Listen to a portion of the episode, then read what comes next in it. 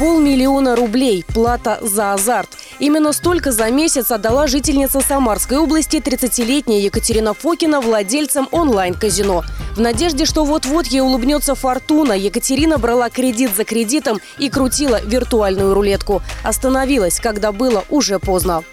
У меня высшее образование, красный диплом, беглый испанский. Мне показалось, что я умнее, чем онлайн-казино, и уж точно смогу его обыграть. Вдруг на карточке долг 180 тысяч рублей и список долгов перед конторами онлайн-займов. Здесь 8 тысяч рублей, здесь 20. У меня складывалось ощущение, что я незнакомый с человеком, который за полтора месяца проиграл, сколько я не зарабатываю за три года.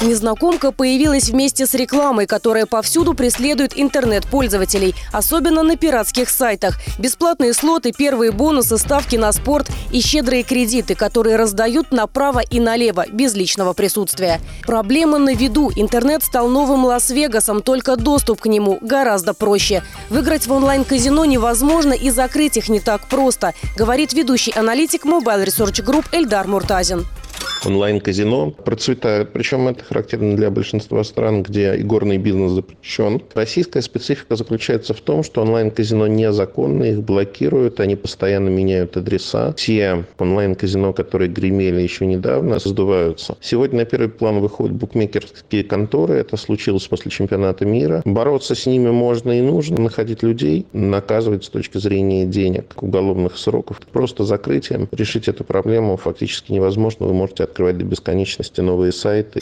И до бесконечности проигрывать свои и взятые в кредит деньги. Причем, как говорит адвокат Андрей Чернецов, вернуть их невозможно. Вероятность признания договора, по которому игроку выдавался онлайн-займ, существует, но придется предоставить убедительные доказательства, что на такое лицо оказывалось давление, оно действовало под влиянием обмана, либо не отдавало отчет в своих действиях. Можно попытаться заморозить начисление процентов, и можно заявить о применении статьи 333 ГК в силу несоразмерности суммы штрафов и неустоек последствий нарушения обязательств. Все начинается с жажды легкой наживы, которая перерастает в бесконтрольную зависимость. Всемирная организация здравоохранения официально объявила игроманию болезнью. В каждой стране в онлайн-казино играют до 10% населения. Игра и азарт начинают заменять людям радость настоящей жизни. И в этой эйфории они не могут контролировать себя, отмечает директор Центра практической наркопсихологии Виктор Русаков. Зависимость, в том числе и игровая, это результат нехватки в организме эндорфина. Человек перестает получать гормон радости от э, любых других действий. Это не всегда можно легко заметить. Ждать, что игроман признается в своих проблемах, не стоит. Эти люди не могут осознавать последствий своих действий.